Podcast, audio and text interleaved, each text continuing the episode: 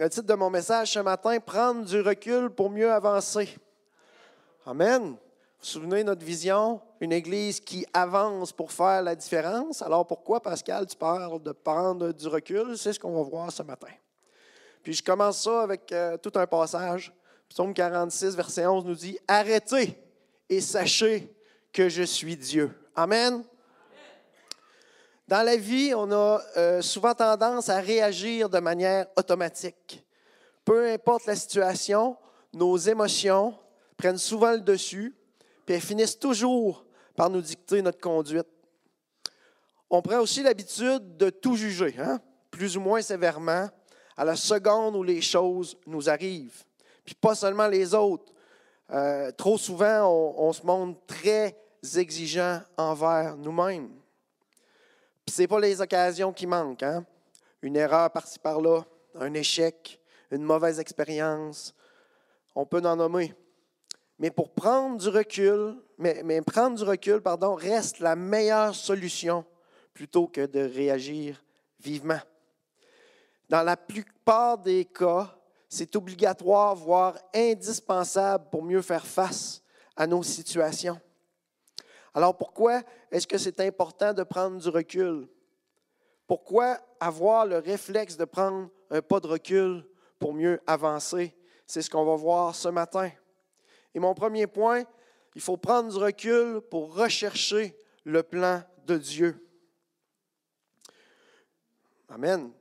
Une habitude commune à tous les êtres humains, on est tous pareils, c'est notre volonté de deviner, d'envisager, de prévoir son avenir ou son futur. D'accord avec ça?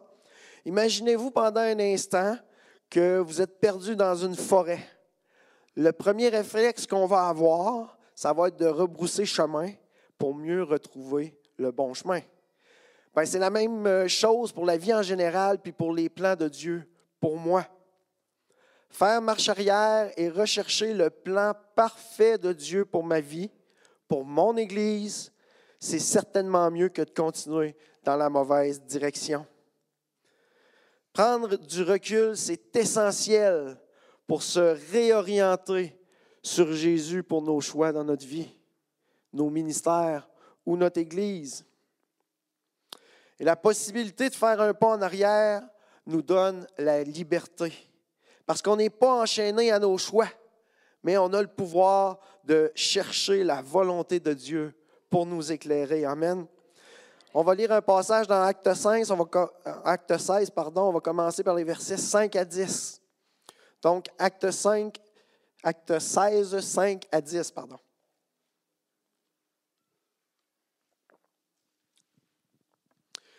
Les églises se fortifiaient dans la foi et augmentaient en nombre de jour en jour.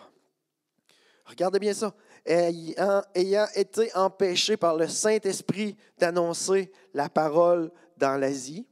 C'est important, ce bout-là. Ils traversèrent la Phrygie et le pays de Galatie. Arrivés près de la Mysie, ils se disposaient à entrer en, en Bithynie, mais l'Esprit de Jésus ne leur permit pas. Ils franchirent alors la Mysie et descendirent à Troas. Pendant la nuit, Paul eut une vision. Qui voudrait avoir des visions? Moi, j'en veux, Seigneur, envoie-nous des visions. Un Macédonien lui apparut et lui fit cette prière. Passe en Macédoine, secours-nous. Après cette vision de Paul, nous cherchâmes aussitôt à nous rendre en Macédoine, concluant que le Seigneur nous appelait à y annoncer la bonne nouvelle. Paul, c'est un missionnaire. C'est un implanteur d'église qui veut faire la volonté de Dieu. Puis dans l'histoire, on voit qu'il y avait un réveil important en Asie et Paul a l'idée d'aller annoncer la parole là-bas. Est-ce que c'est possible, selon vous, d'avoir une bonne idée en pensant que nous allons faire l'œuvre de Dieu? Absolument. Mais c'est aussi possible que notre bonne idée ne soit pas ce que Dieu attend de nous dans son plan parfait. Paul avait assurément des bonnes intentions en allant en Asie. Mais à ce moment-là, c'était le, euh, pas le plan de Dieu pour lui à ce moment-là. La preuve, il a été arrêté par le Saint-Esprit et l'Esprit de Jésus lui-même Il y a une madame qui s'appelle Elisabeth Elliott, une américaine, c'est une auteure de romans puis une conférencière euh, chrétienne qui a dit, puis c'est vraiment bon, quand nos plans sont interrompus, les siens ne le sont pas. Ces plans se déroulent exactement comme il l'avait prévu, nous faisant toujours aller vers le but de la vraie maturité. Amen. Ensuite, j'imagine que Paul a pris du recul pour demander à Dieu de lui montrer sa volonté. Puis il y a eu cette vision-là, cette révélation de Dieu-là, qu'un Macédonien qui, qui va lui faire cette prière dans son songe passe en Macédoine, secours-nous. Parce que Paul a pris du recul, lui et ses amis qui l'accompagnaient ont conclu que Dieu les appelait à aller en Macédoine. Puis je suis toujours étonné à chaque fois que je lis la parole, comment les gens de cette époque-là euh, nous ressemblent aujourd'hui. La parole de Dieu est pour les, les, les, générations passées, mais pour nous autres aujourd'hui, puis pour les, générations futures. Quand Dieu nous arrête, hein, qu'est-ce qu'on fait? On bougonne, on rechigne un peu, on proteste, on se pose des questions. Puis quand on va lui demander, lui demander de nous montrer sa volonté, quand on va recevoir la parole, la réponse de Dieu, on conclut que probablement c'était son plan. On est pareil aujourd'hui comme à l'époque.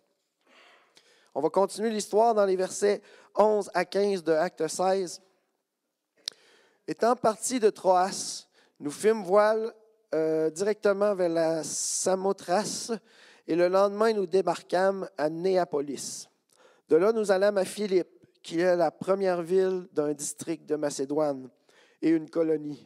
Nous passâmes quelques jours dans cette ville.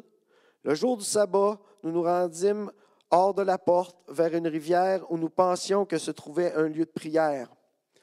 Nous nous assîmes et nous parlâmes aux femmes qui y étaient réunies. L'une d'elles, nommée Lydie, marchande de pourpre de la ville de euh, Thyatire, euh, pardon, était une femme euh, craignant Dieu et elle écoutait. Le Seigneur lui ouvrit le cœur pour qu'elle fût attentive à ce que disait Paul lorsqu'elle eut été baptisée avec sa famille. Elle nous fit cette demande. Si vous me jugez fidèle au Seigneur, entrez dans ma maison et demeurez-y. Et elle nous, euh, et elle nous pressa par ses instances. Euh, la ville de Philippe, c'est un point stratégique. C'était le premier port où on débarquait en Macédoine quand on, arrivait par la mer. Puis il y avait euh, là une forte population de Romains beaucoup de Grecs, une majorité aussi d'indigènes d'origine thrace, puis une minorité sans doute très petite de Juifs. Euh, dans, cette ville-là, on adorait les dieux romains, les dieux de Thrace, les dieux grecs et même les divinités orientales, comme Isis, qui était euh, la déesse protectrice de la ville. Puis on y pratiquait euh, le culte impérial. Donc les Juifs, eux, se réunissaient le jour du sabbat en dehors de la ville parce que les cultes chrétiens n'étaient pas tolérés à l'intérieur. Imaginez-vous, Paul est dans une ville où il ne peut pas prêcher, puis quand il va au lieu de culte, il y a juste des femmes. Puis la place des femmes à, l'époque était loin de, la place de la femme aujourd'hui. Paul et ses compagnons, ils devaient être vraiment, vraiment motivés d'aller enseigner à Philippe. Ils devaient se dire, hey, tu vois, ces gars-là, on va les enseigner mais ils trouvent juste des femmes. Ça, c'est. Oui, c'est dur, c'est dur pour l'orgueil. C'est comme si euh, vous vous préparez à aller à une retraite d'hommes, puis qu'il y a juste des femmes. Ou l'inverse, vous allez à une retraite de femmes, puis c'est juste des hommes. On continue, acte 16, versets 16 à 18. Comme nous allions au lieu de prière, une servante qui avait un esprit de python et qui, en devinant procurait un grand euh, profit à ses maîtres, vint au-devant euh, de nous et se mirent à nous suivre, Paul et nous. Elle criait, Ces hommes sont les serviteurs du Dieu Très-Haut et ils vous annoncent la voie du salut. Elle fit cela pendant plusieurs jours. Paul, fatigué, se retourna et dit à l'Esprit, Je t'ordonne au nom de Jésus-Christ de sortir d'elle. Et il sortit à l'heure même. Dans le grec, le mot qui est utilisé ici pour fatiguer, c'est diaponéo, qui veut dire être fatigué, offensé, peiné, mécontent. Paul a fait ce qui était bon en chassant l'esprit de la femme. mais son attitude, son état d'esprit, ses motifs n'étaient pas les meilleurs. Puis quand on prend du recul pour rechercher la volonté de Dieu, il va transformer notre caractère pour faire les choses autrement. Thomas Jefferson, qui est l'auteur de la Déclaration de l'indépendance des États-Unis, a dit, lorsque vous êtes en, en colère, comptez jusqu'à 10 avant de parler. Si vous êtes très en colère, comptez jusqu'à 100. Dans notre empressement à accomplir le plan de Dieu, parce que des fois on est pressé, parce que des fois on aimerait que ça avance plus vite, on peut se fatiguer. Puis prendre du recul, va nous disposer à nous reposer sur Jésus. Puis Dieu nous enseigne ça dès le premier livre de la Bible, à prendre du recul. On va tourner dans Genèse 1, verset 31 et les suivants. Genèse 1, 31.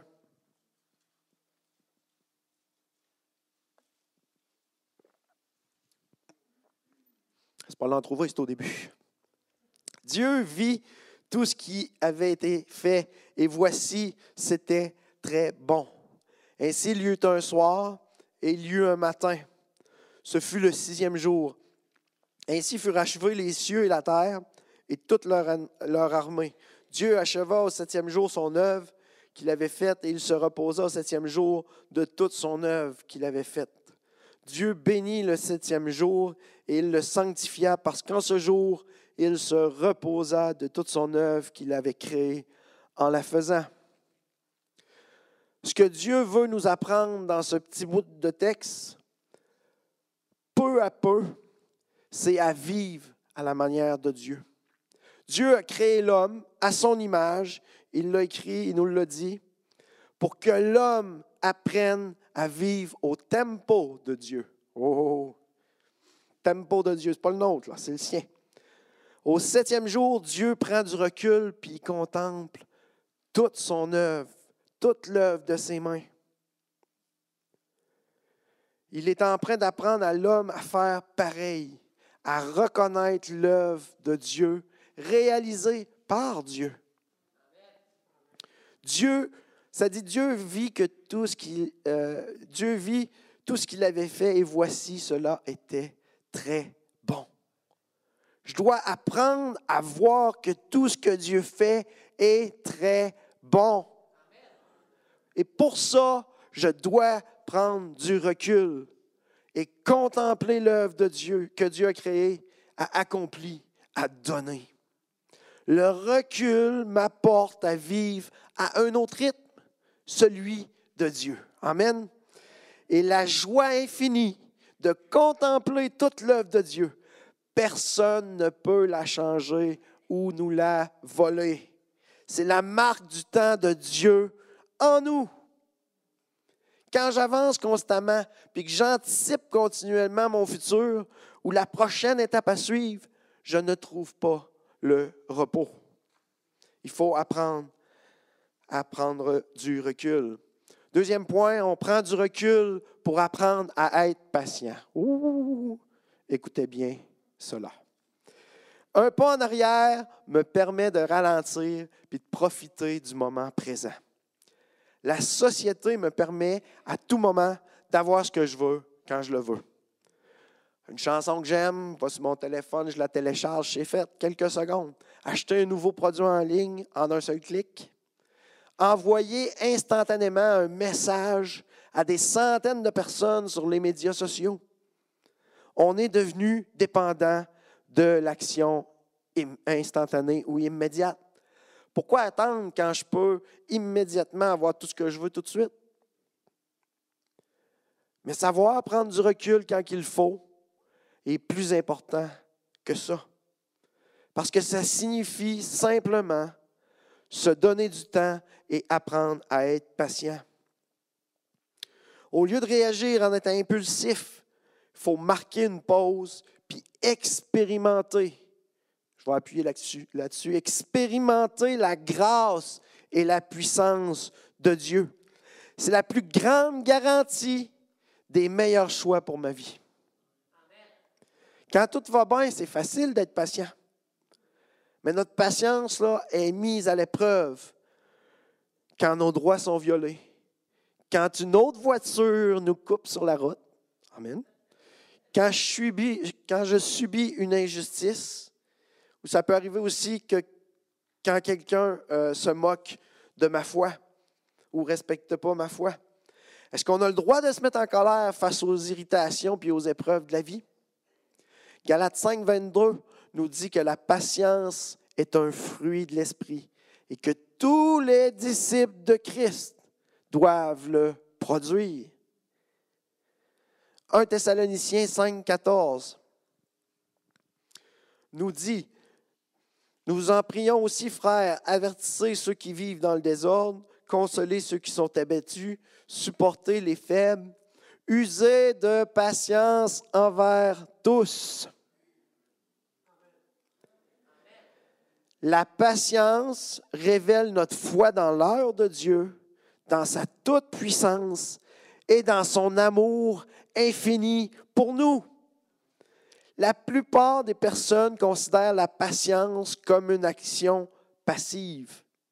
Mais la plupart des termes grecs utilisés euh, dans le Nouveau Testament, puis traduits par patience, sont tous des termes actifs et forts.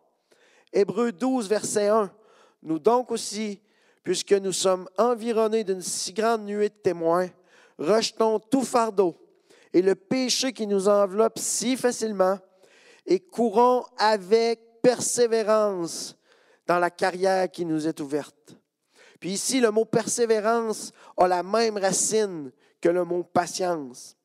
Est-ce que quand on fait une course, on attend passivement ceux qui sont en arrière ou on tolère paisiblement les tricheurs? Bien sûr que non. Un chrétien court patiemment en persévérant à travers les difficultés.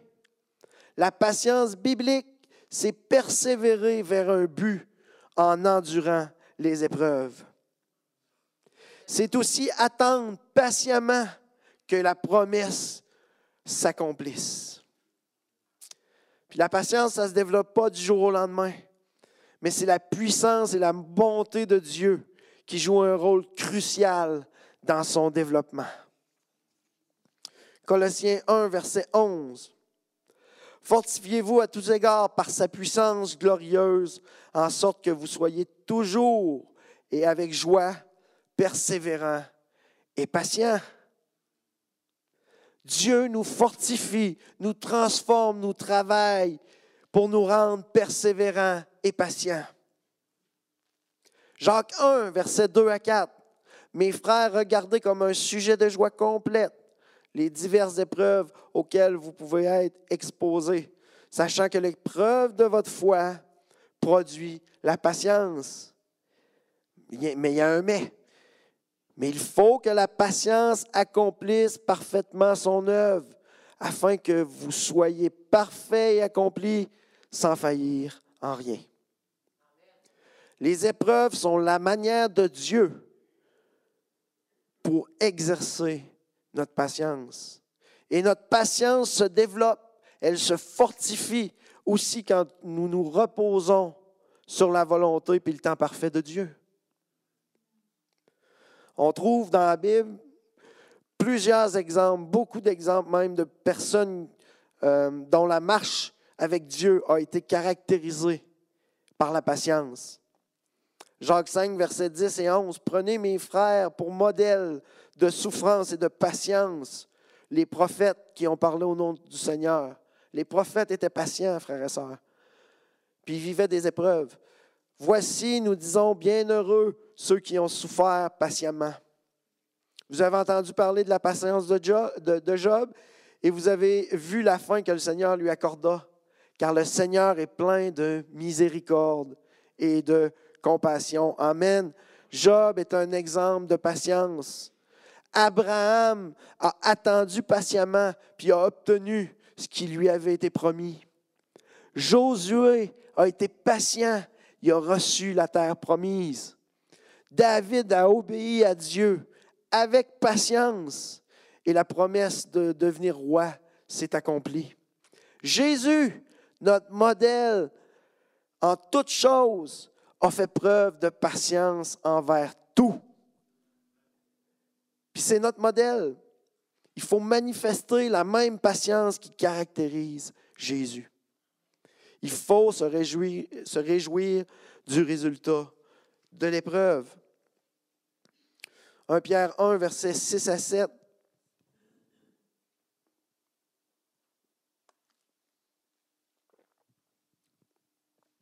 C'est là ce qui fait votre joie.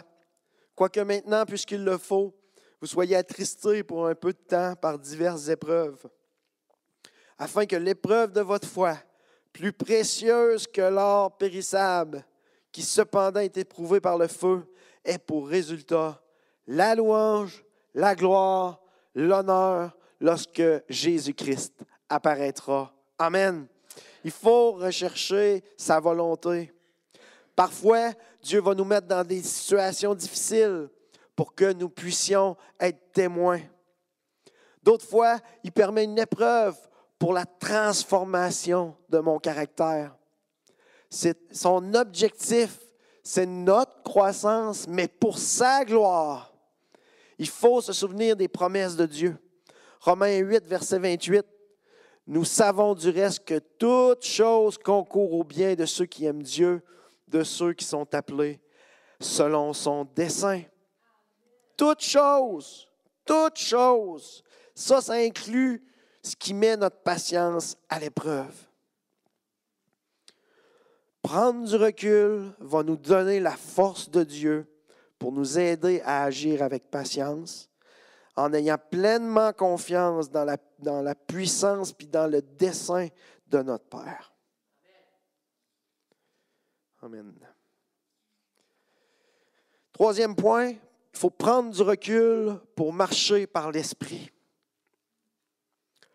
Faire un pas en arrière puis se recentrer sur Dieu me permet également de plus marcher par mes émotions, mais par l'Esprit. Ne laissons pas, frères et sœurs, nos émotions nous diriger, mais laissons plutôt le maître de notre vie le faire. Je suis d'accord qu'il faut bouger pour faire avancer les choses, mais il est tout, aussi important de s'arrêter un moment pour chercher la volonté de Dieu, puis se laisser guider par l'Esprit. Si je me sens bloqué, il est encore plus important de faire une pause pour prendre euh, un nouveau départ. Chaque action qu'on va entreprendre doit nous aider à progresser. Il faut prier que Dieu sonde nos cœurs. Il faut prendre du temps pour voir toutes les choses que Dieu accomplit dans notre vie, puis être reconnaissant. Il faut méditer la parole, puis chasser les mauvaises pensées pour prendre du recul. Il faut apprécier toutes les merveilles de Dieu. Il faut se laisser diriger par l'Esprit. Dans le chapitre 5 de Galates, Paul nous montre la différence entre une vie selon notre nature puis une vie selon l'Esprit. Galates 5, versets 16 à 22 nous dit, Je dis donc, marchez selon l'Esprit et vous n'accomplirez pas les désirs de la chair. Car la chair a des désirs contraires à ceux de l'Esprit et l'Esprit en a de contraires à ceux de la chair. Ils sont opposés entre eux afin que vous ne fassiez point ce que vous voudriez. Si vous êtes conduit par l'Esprit, vous n'êtes point sous la loi. Or, les œuvres de la chair sont manifestes. Ce sont l'impudicité, l'impureté, la dissolution, l'idolâtrie, la magie, les inimitiés, les querelles, les jalousies, les animosités, les disputes, les divisions, les sectes, l'envie, l'ivrognerie, les excès et les choses semblables. Je vous dis d'avance, comme je l'ai déjà dit, que ceux qui commettent de telles choses n'hériteront point le royaume de Dieu. C'est tout un contraste entre les fruits que produisent l'esprit dans nos vies, puis quand on est euh, seulement conduit par notre propre nature. Nous sommes impuissants pour nous sauver euh, par nos œuvres. Nous sommes incapables de nous changer en mieux par notre propre volonté. Jésus va le dire dans sa, dans sa parole que sans lui, on ne peut rien faire. Puis prendre du recul va nous faire réaliser notre incapacité à faire le bien sans lui. en reconnaissant que tout vient de lui. Non seulement on lui demande sa puissance, mais on reste humble aussi devant son action dans nos vies. On veut se tourner vers lui pour lui demander son aide. Puis Dieu va nous faire une promesse incroyable dans Romains 8, verset 15. Romains 8, verset 15, il va nous dire, Et vous n'avez point reçu un esprit de servitude pour être encore dans la crainte, mais vous avez reçu l'esprit d'adoption, par lequel nous crions, Abba Père. Frères et sœurs, Dieu prend plaisir quand je prends du recul pour venir lui demander son aide. Il nous a adoptés. On est ses enfants. Puis l'accès à son trône nous est toujours garanti. Amen. Il faut avoir confiance dans ce que nous demandons. Prendre du recul nous permet d'avoir confiance en Dieu et en ses promesses. Et l'Esprit va nous transformer toujours plus par l'action de l'Évangile dans nos vies. Quatrième et dernier point, on prend du recul pour se centrer sur la croix. Quand on n'est pas centré sur la croix, que la, la croix n'est pas notre mode de vie, notre vie devient instable. Puis on rencontre des difficultés à cause de notre éloignement. Prendre du recul va me permettre de demander à Dieu de m'éclairer. Prendre du recul va me permettre d'accepter la vérité selon le point de vue de Dieu. Prendre du recul va me permettre de reconnaître mes péchés, reconnaître, reconnaître mes torts, puis mon éloignement de la position souhaitée par Jésus. Quand un enfant de Dieu reconnaît ses travers, quand il veut les abandonner pour plaire à Dieu, la bénédiction va s'attacher à sa vie. Puis les changements vont s'opérer, pas par moi, par le Saint-Esprit en moi. Et un retour à la croix va nous apporter l'épanouissement et l'équilibre. 2 Chroniques 7, verset 14 nous dit, Si mon peuple sur qui est invoqué euh, mon nom s'humilie, prie, cherche ma face, et s'il se détourne de ses mauvaises voies, je l'exaucerai des cieux, je lui pardonnerai son péché et je guérirai son pays. C'est une promesse. Quand on s'éloigne de la manière de vivre de Jésus, on prend le risque de tomber et de pécher. Le, péché, c'est jamais euh, inoffensif. Ça va provoquer des dysfonctions, des crises, des traumatismes, des souffrances. Si quelqu'un est tombé, est blessé et qu'il souffre, prendre du recul nous permet de compter sur la grâce divine pour se relever et repartir sur de bonnes bases. Dieu accueille, frères et sœurs, favorablement celui qui se repent, puis va nous, lui donner les ressources nécessaires pour rebondir et aller dans la bonne direction. Psaume 32, verset 5. Je t'ai fait connaître mon péché, je n'ai pas caché mon iniquité. J'ai dit, j'avouerai mes transgressions à l'Éternel, et tu as effacé la peine de mon péché. Il ne faut pas se cacher, frères et sœurs. Il faut reconnaître notre péché à la croix. Il ne faut pas cacher nos, problèmes ou nos difficultés. On va à la croix et on les reconnaît.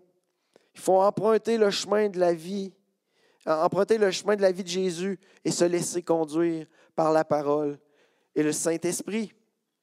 Psaume 32, verset 8, Je t'instruirai et, euh, et te montrerai la voie que tu dois suivre. Je te conseillerai, j'aurai le regard sur toi. Prendre du recul nous permet de réaliser que Jésus a traité efficacement le problème du péché à la croix. Romains 6, versets 12 à 14. Que le péché ne règne donc point dans votre corps mortel et n'obéissez pas à ses convoitises. Ne livrez pas vos membres au péché comme des instruments d'iniquité, mais donnez-vous vous-même à Dieu comme étant vivant de mort que vous étiez, et offrez à Dieu vos membres comme des instruments de justice. Car le péché n'aura point de pouvoir sur vous, puisque vous êtes non sous la loi, mais sous la grâce. Amen. En mourant sur cette croix, Jésus a pris sur lui pas seulement les péchés, mais aussi toute maladie. Par la foi, il est important de s'attendre à la guérison encore aujourd'hui, frères et sœurs. Matthieu 4, verset 23 nous dit, Jésus parcourait toute la Galilée, enseignant dans les synagogues, prêchant la bonne nouvelle du royaume et guérissant une maladie. Non, toute maladie et toute infirmité parmi le peuple. Il faut croire encore aujourd'hui qu'il est, capable d'intervenir pour la guérison, même si ça fait des années que vous êtes malade. Puis pas juste des guérisons physiques, des cœurs qui ressemblent à des champs de ruines, ça existe aujourd'hui. Des souffrances qui sont extrêmement difficiles à guérir, des deuils qui ne sont pas terminés, des dépressions, name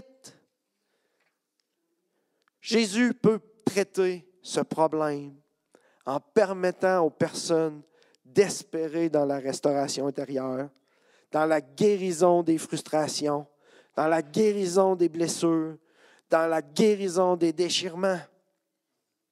Prendre du recul va permettre un processus de reconstruction, de rétablissement, de transformation intérieure, opéré par la puissance puis la douceur du Saint-Esprit. 1 Corinthiens 1, verset 17-18. Ce n'est pas pour baptiser que Christ m'a envoyé, c'est pour annoncer l'Évangile. Et cela, dans, euh, et cela sans la sagesse du langage, afin que la croix de Christ ne soit pas rendue vaine. Car la prédication de la croix est une folie pour ceux qui périssent, mais pour nous qui sommes sauvés, elle est une puissance de Dieu. Amen. Je vais réinviter les musiciens.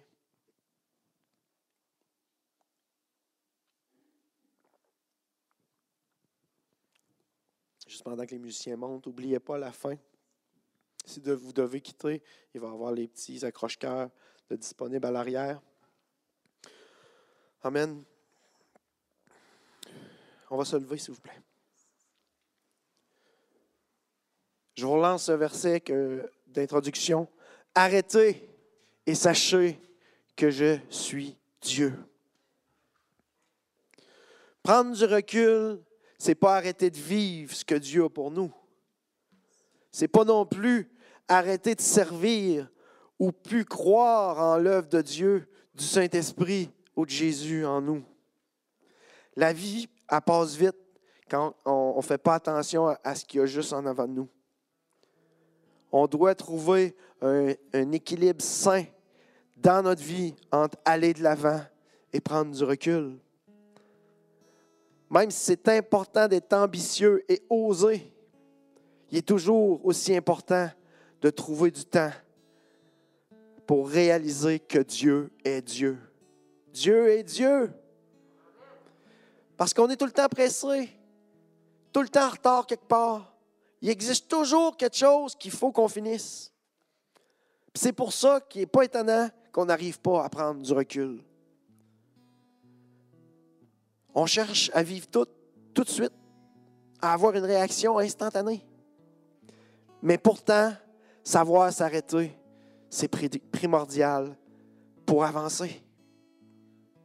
Il faut prendre du recul pour redécouvrir qui est Dieu. Puis c'est exactement ça mon appel ce matin. Si vous recherchez le plan de Dieu pour votre vie, ce matin, on va prendre un temps pour prendre du recul. On va avancer à la croix, puis on va demander à Dieu qui nous parle, qui nous montre le plan pour notre vie. Ce matin, si vous manquez de patience, je lève ma main. On va prendre du recul pour venir à la croix puis demander que Dieu nous enseigne cette patience-là. Son temps, son tempo à lui, qui nous le fasse découvrir. Ce matin, on a besoin de marcher par l'Esprit. Fait qu'on va prendre du recul pour demander à l'Esprit de venir marcher avec nous. Amen. Ce matin, on a aussi besoin de prendre du recul pour se recentrer sur Jésus puis sur son œuvre à la croix. C'est ce qu'on va faire ce matin. Chacun d'entre nous, on a tous besoin de prendre ce recul-là ce matin. Peu importe votre raison, vous avez besoin d'une guérison, qu'elle soit physique ou émotionnelle. Dieu agit encore aujourd'hui, frères et sœurs. Puis ce matin, on va prendre du recul pour réaliser tout ce que Dieu a pris sur la croix.